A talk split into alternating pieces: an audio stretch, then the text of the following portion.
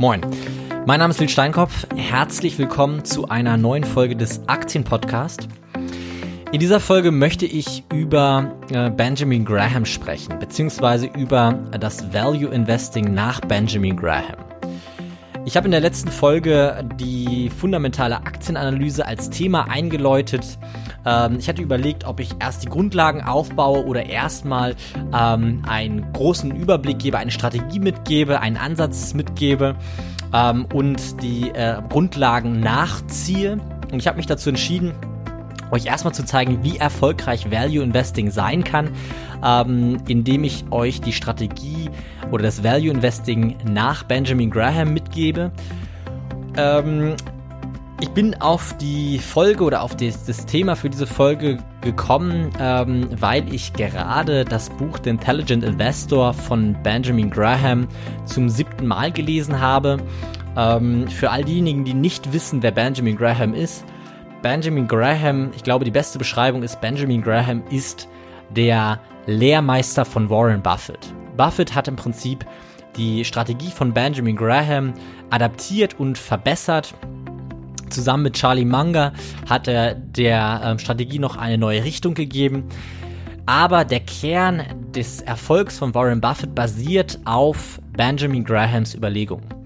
Und die Überlegungen von Benjamin Graham sind in zwei sehr, sehr guten Büchern. Einmal das Security Analysis und einmal eben The Intelligent Investor.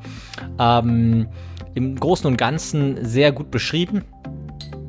Ich kann diese Bücher wirklich nur empfehlen. Und ähm, aus dem Buch The Intelligent Investor habe ich eine Strategie abgeleitet, die ich auch zurückgetestet habe, die ich auch heute mitgebracht habe. Und ich möchte ähm, euch aber auch einmal die Philosophie von Benjamin Graham und auch die Herkunft von Benjamin Graham erklären, um euch ähm, ein Bild davon zu geben, was Value Investing für Graham bedeutet hat und warum vor allem Value Investing heute noch, heute noch funktioniert. Ähm, Benjamin Graham ist 1894 äh, in London geboren, war das Kind ähm, jüdischer Eltern deutscher Herkunft und ähm, in seinen frühen Jahren ist er mit seiner Familie in die Staaten ausgewandert.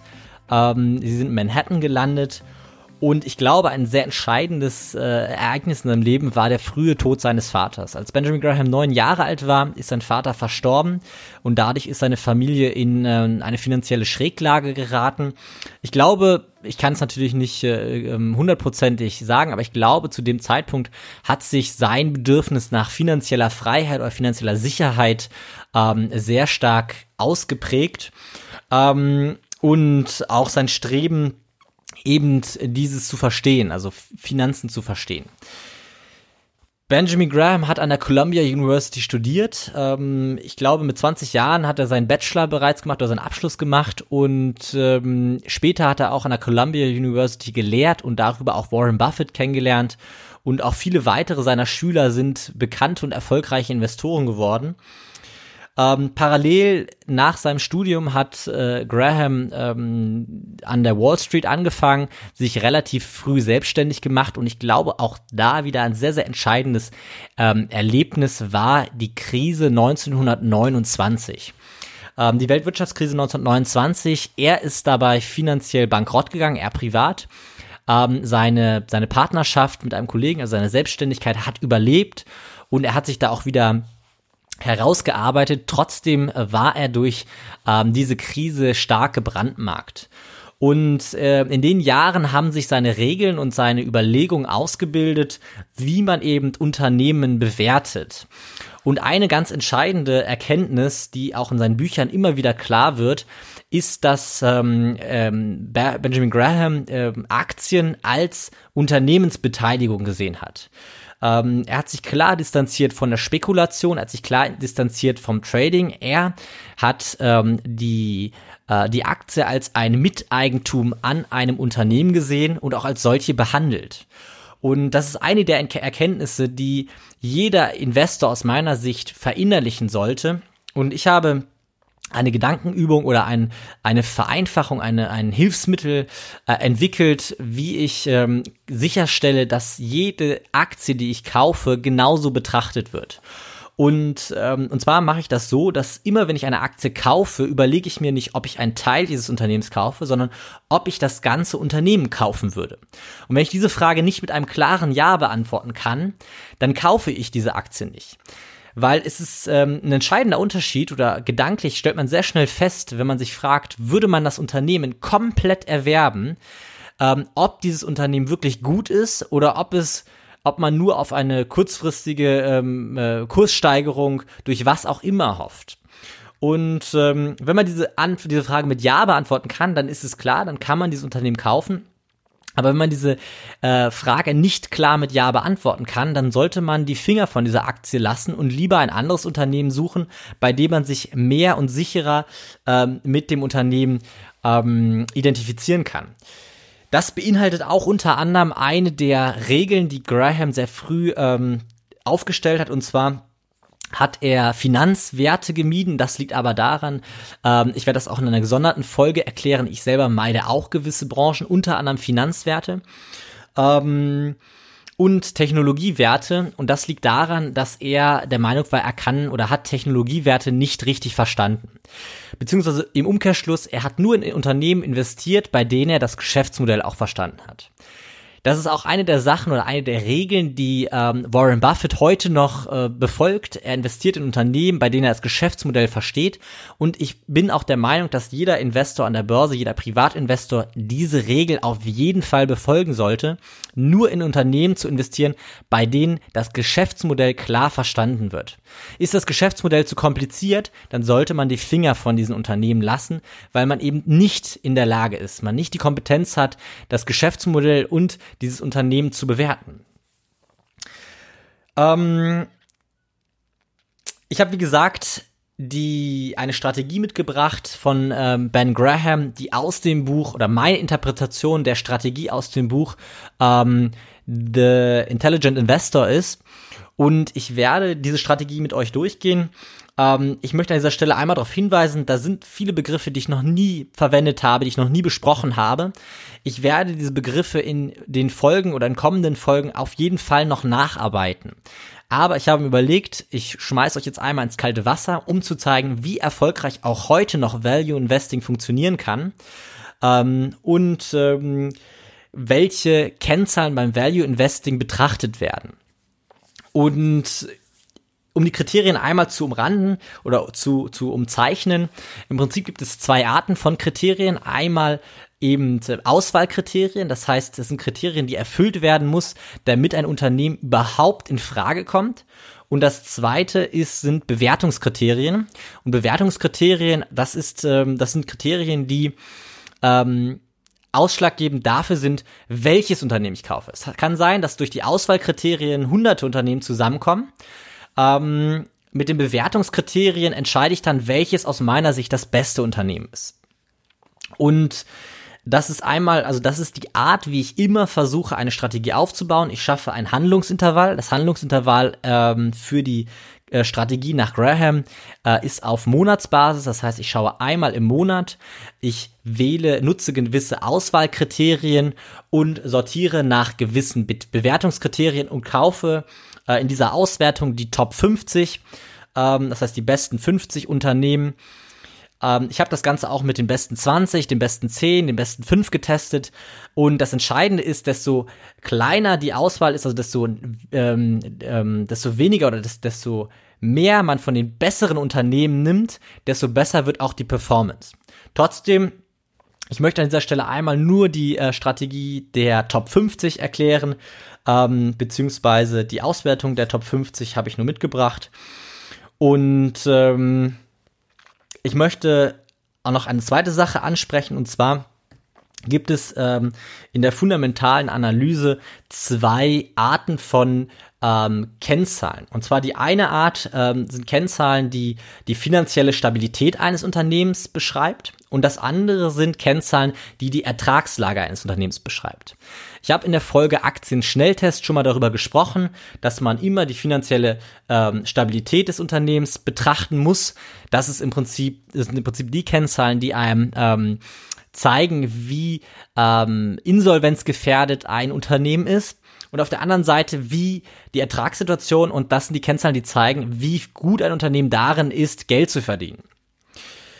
Wenn wir über die Strategie nach äh, Benjamin Graham aus dem Buch The Intelligent Investor reden, dann haben wir ähm, einige Kriterien, die in der finanziellen Stabilität sind, einige Kriterien, die in der Ertra Ertragssituation beschreiben und einige beschreibende Kriterien. Ich gehe das jetzt einfach mal mit euch durch. Wenn Fragen dazu sind, gerne einfach in der Aktien-Podcast-Community bei Facebook fragen. Ähm, ansonsten auch gerne direkt eine Mail an podcast.nilssteinkopf schreiben. Ähm, und ansonsten, es ist aber auch kein Hexenwerk. Die Kennzahlen werden jetzt vielleicht am Anfang ein bisschen kompliziert wirken. Ähm, wenn ihr sie noch nie gehört habt, ähm, einfach googeln. Es sind alles ähm, normale Kennzahlen, wirklich, äh, die, die ähm, auf jeden Fall bei Google wird man zu diesen Kennzahlen Beschreibung finden und Erklärung finden. Das heißt, ähm, trotz dass ich das jetzt nicht vorangenommen habe, sollte eigentlich jeder in der Lage sein, ähm, diese Strategie ähm, nachvollziehen zu können. So, fangen wir einfach mal an. Ähm, Benjamin Graham hat äh, immer davon gesprochen, dass zu kleine Unternehmen ähm, nicht interessant für ihn sind. Er betrachtet keine Unternehmen, die eine Marktkapitalisierung von äh, kleiner einer Milliarde haben oder aber auch kleiner 300 Millionen US-Dollar. Ähm, das ist so die, die Größenordnung, die ich daraus extrahiert habe. Ähm, er hat damals andere Zahlen genannt. Ich habe ein bisschen die Inflation rausgerechnet und das in Verhältnis gesetzt zur heutigen Zeit. Das heißt, wir gucken uns nur Unternehmen an, die eine ausreichende Marktkapitalisierung haben, eine, also eine ausreichende Größe. Da sprechen wir von Unternehmen größer 300 Millionen US-Dollar. Das heißt, damit stellen wir sicher, dass das Unternehmen kein zu kleines Unternehmen ist. Ähm, und wir stellen auf der anderen Seite auch sicher, dass die Aktien liquide genug gehandelt werden. Das ist ein ganz klares Auswahlkriterium. Ist das nicht erfüllt, also sind die Unternehmen kleiner ähm, als 300 Milliarden Marktkapitalisierung, äh, kommen sie nicht in Frage. Dann fangen wir mit dem Thema an der finanziellen Stabilität. Für Graham war es wichtig, dass ähm, die Liquidität eines Unternehmens, also ähm, die, ähm, die Zahlungsfähigkeit eines Unternehmens ausreichend ist. Und äh, in seinen Büchern betrachtet er sowohl die erste als auch die zweite als auch die dritte ähm, äh, Liquidität dritten Grades ich habe in der Strategie nur die Liquidität dritten Grades betrachtet. Ich werde auch mal eine gesonderte Folge zum Thema Liquidität machen. Das heißt, das wird noch kommen. Ansonsten einfach googeln. Liquidität ersten Grades, zweiten Grades und dritten Grades. Ich betrachte in der, ähm, ähm, in der Strategie nur die Liquidität dritten Grades und diese muss über 150 Prozent liegen. Das heißt über 1,5. Ähm, außerdem auch ein Thema zur finanziellen Stabilität. Ähm, die langfristigen Verbindlichkeiten gegenüber dem Working Capital, also dem, dem arbeitenden Kapital, äh, muss größer 110 Prozent sein, das heißt größer 1,1. Und ähm, dann kommen wir auch schon, das sind erstmal die beiden Themen zur finanziellen Stabilität. Und dann kommen wir auch schon zu den äh, Kennzahlen der Ertragslage. Das heißt, für ihn ist wichtig, dass das Unternehmen zahlungsfähig bleibt. Das äh, stellt er sicher mit der, ähm, mit der Liquidität. Und das Zweite, was für ihn wichtig ist, dass ähm, das Verhältnis von langfristigen Verbindlichkeiten gegenüber dem arbeitenden Kapital vernünftig ist. Wenn wir die Ertragssituation angucken, dann will er nur Unternehmen haben, die in den letzten Jahren, in den letzten fünf Jahren keine Verluste eingefahren haben. Das heißt, jedes ähm, Fiskaljahr hat ähm, Geld verdient oder das Unternehmen hat in jedem Fiskaljahr Geld verdient. Ähm, außerdem gibt es, soll es in den letzten vier Quartalen kein Verlustquartal gegeben haben. Ähm, das ist nicht das gleiche, wie wenn es in den letzten fünf Jahren keinen Verlust gab, weil ähm, theoretisch akzeptiert Graham, dass meinetwegen das Quartal vor sechs äh, Quartalen ein negatives Quartalsergebnis war, nur das Gesamtjahresergebnis musste in den letzten fünf Jahren immer positiv sein. Außerdem muss eben, wie gesagt, müssen eben die letzten vier Quartale auf jeden Fall positive Ergebnisse gebracht haben und es muss in dem letzten Jahr eine Dividende gezahlt werden.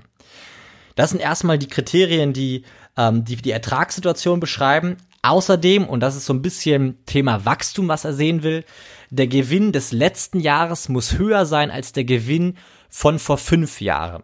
Damit wird definiert, es ist ein bisschen, ein bisschen Wachstum. Das alles sind weiterhin Auswahlkriterien. Das heißt, ich fasse nochmal zusammen. Wir wollen Unternehmen mit einer ausreichenden Marktkapitalisierung haben, also einer ausreichenden Größe. Ich habe größer 300 Millionen betrachtet. Wir wollen eine gewisse finanzielle Stabilität haben, die betrachten wir durch die Liquidität dritten Grades, die größer 1,5 liegen soll. Ähm, die wir betrachten dass äh, die langfristige die langfristigen Verbindlichkeiten gegenüber dem Working Capital, was größer 1,1 sein soll und dann betrachten wir die Ertragssituation und da betrachten wir, da lassen wir nur Unternehmen ähm, durch, die keinen Verlust in den letzten fünf Jahren hatten, ähm, die keinen Verlust in den letzten vier Quartalen hatten und die ein, eine Dividende im letzten Jahr gezahlt haben und außerdem äh, bei denen der Gewinn im letzten Jahr höher ist als der Gewinn von vor fünf Jahren. Also ein bisschen Wachstum wollen wir auch sehen. Die Unternehmen, die jetzt noch überbleiben, die bewerten wir nach dem Kurs-Buchwert-Verhältnis. Und die Unternehmen mit dem niedrigsten Kurs-Buchwert-Verhältnis kaufen wir. Ähm, in unserer Auswertung haben wir die 50 Unternehmen mit dem niedrigsten Kurs-Buchwert-Verhältnis gekauft. Und ähm, Jetzt komme ich zu der Auswertung. Es ist wirklich interessant zu sehen, dass diese Strategie, die wirklich aus den 30er Jahren stammt, und ich werde auch erklären, warum das noch so ist, die aus den 30er Jahren stammt, immer noch solch erfolgreiche Ergebnisse liefert. Und ich habe die Strategie mitgebracht. Die Auswertung ähm, zeigt, dass diese Strategie seit 2000 ähm, eine Performance von 1800 Prozent erzielt hat. Ähm, das heißt, eine Verneunzehnfachung des Kapitals gegenüber dem MCI World zum Beispiel, der gerade mal 123 Prozent, also eine Ver 2,23-fachung des Kapitals ermöglicht hat. Das ist ungefähr eine Rendite von 17 Prozent per Anno im Mittel. Man muss dazu sagen, ungefähr jedes siebte Jahr ist wirklich deutlich erfolgreicher als der Markt. Das liegt daran auch, dass man ähm, nach Krisen besonders erfolgreich mit Value, ähm, mit Value-Bewertung Unternehmen findet. Ähm, Im Mittel ähm, ist äh, ähm, jedes dritte Jahr deutlich erfolgreicher als der Markt auch. Also ähm, man, man hat quasi jedes siebte Jahr ist wirklich ein Granatenjahr, jedes dritte Jahr ist deutlich erfolgreicher als der Markt und ansonsten bewegt man sich eher im Marktumfeld. Das heißt, was man bei so einer Value-Strategie betrachten muss oder immer ähm, machen muss, man muss einen Horizont mitbringen. Äh, mindestens, ich sag mal, drei oder fünf Jahre, bevor man überhaupt einen Rückschluss ziehen darf. Ähm, Value Investing ist nicht so, dass das auf Wochenbasis oder auf, auf Tagesbasis oder Monatsbasis äh, mega erfolgreich ist, sondern gerade der Horizont macht diese Strategie so erfolgreich. Ähm, ich werde noch ein bisschen zu den weiteren Kennzahlen zu der Strategie nennen. Erstmal das Beta, also die Schwankungsbreite dieser Strategie liegt bei 0,9. Das heißt deutlich unter der Schwankungsbreite des Marktes. Und der maximale Drawdown liegt bei 47,27 Prozent. Ähm, das heißt, äh, man hat ähm, äh, mit dieser Strategie äh, sein Kapital äh, einmal halbiert. Ähm, trotzdem ist die Durchschnittsrendite, die aufgezinste Durchschnittsrendite 17 Prozent pro Jahr. Das ist wirklich, das muss man sich auf der Zunge zergehen lassen. Das bedeutet 1800 Prozent Performance seit dem Jahr 2000. Und was mich immer so überzeugt hat an Value Investing ist, dass Value Investing den großen Vorteil hat, dass man etwas Vernünftiges tut. Und zwar der Sinn und Zweck von Value Investing ist, gute Unternehmen zu einem günstigen Preis zu kaufen. Und nur weil diese Strategie kurzzeitig nicht funktioniert, heißt das ja nicht, dass man jetzt auf einmal sagt, okay, jetzt kaufe ich schlechte Unternehmen zum teuren Preis. Nein die Überlegung, die man getroffen hat, ein gutes Unternehmen zu einem günstigen Preis zu kaufen, also sich an einem guten Unternehmen zu einem günstigen Preis zu beteiligen, ähm, bleibt ja immer noch auf jeden Fall sinnvoll und auf jeden Fall richtig auch.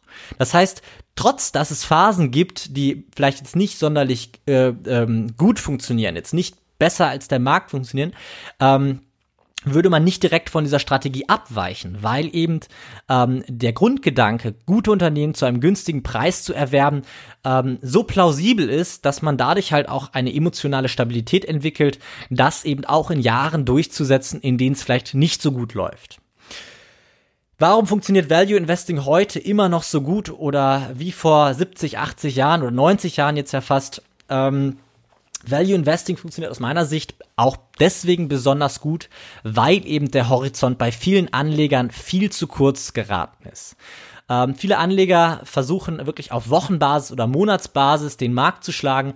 Ähm, Value Investing basiert darauf, dass der Markt gewisse Aktien falsch bewertet, unterbewertet und das dauert natürlich gewisse Zyklen, ähm, bis diese Bewertung sich wieder einpreist und eine Aktie wieder zu einem fairen oder unserer Meinung nach fairen Preis gehandelt wird.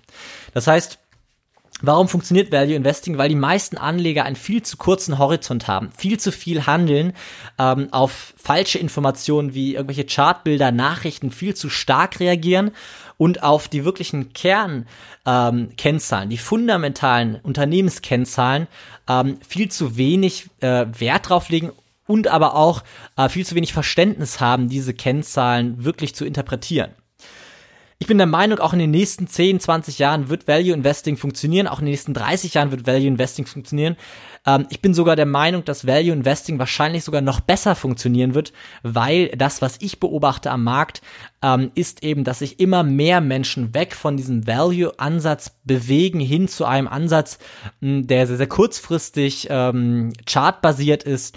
Ich habe nie kein Problem mit Charttechnik, aber ich bin immer der Meinung, dass der Kern einer guten Anlagestrategie die Bewertung von Unternehmen, die fundamentale Bewertung von Unternehmen sein sollte. Und äh, deswegen bin ich der Überzeugung, dass gerade dieser Value Investing Ansatz, aber auch Growth Investing Ansätze ähm, in Zukunft sehr, sehr erfolgreich sein werden. Und ähm, gerade auch diese Strategie nach Benjamin Graham sehr erfolgreich sein wird. Für jeden, der ähm, das Buch The Intelligent Investor noch nicht gelesen hat, ich kann nur empfehlen, dieses Buch zu lesen. Ich kann vor allem empfehlen, dieses Buch auf Englisch zu lesen, weil die deutsche Übersetzung leider äh, nicht die beste ist. Ähm, ich werde den Link zu den Büchern, also sowohl The, The Intelligent Investor als auch Security Analysis ähm, in der Aktienpodcast Community ähm, ähm, hochladen. Und ansonsten, äh, ich hoffe, die Folge hat dich weitergebracht. Ähm, ich freue mich wie immer über eine positive Bewertung bei iTunes. Ähm, und äh, wenn Fragen sind, gerne an podcast.nilssteinkopf.de schreiben oder auch bei Facebook. Ähm, einfach eine Nachricht schreiben in der Aktien-Podcast-Community, sonst nachfragen. Und ansonsten soll es das für heute gewesen sein. Ich hoffe, die Folge hat dich, hat dich, hat dich weitergebracht. Und äh, wir hören uns in der nächsten Folge zu dem Thema ähm, finanzielle Stabilität. Welche Kennzahlen ähm, sind interessant? Welche Kennzahlen sollten betrachtet werden, um ein Unternehmen oder um die äh, finanzielle Stabilität eines Unternehmens zu bewerten? Kurz noch ein kleiner Nachtrag von mir. Ähm, und zwar findet am übernächsten Wochenende, am Wochenende vom 17. und 18. März, ähm, wieder ein Seminar von mir statt. Dieses Mal in Wolfsburg. Äh, das erste Mal nicht auf Sylt. Das heißt, für alle, die, ähm, denen die Reise nach Sylt zu weit ist, haben die Möglichkeit, in Wolfsburg am Seminar teilzunehmen.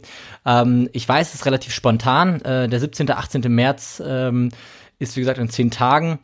Äh, trotzdem wollte ich einmal darauf hinweisen, weitere Informationen zu dem Seminar findest du auf meiner Internetseite www.nilssteinkopf.de, Steinkopf mit P und Doppel F geschrieben. Und wenn du Fragen hast, kannst du auch gerne einen Telefontermin mit mir vereinbaren. Ähm, dazu am besten einfach eine Mail an podcast.nilssteinkopf.de schicken, äh, kurz Handynummer rein, dass du Interesse hast und äh, dann würde ich dich zeitnah zurückrufen. Und wir können dann alle Fragen, die du noch hast zu dem Seminar, beantworten. Und ansonsten, wie gesagt, äh, wünsche ich dir einen schönen und erfolgreichen Tag und bis zum nächsten Mal. Ciao.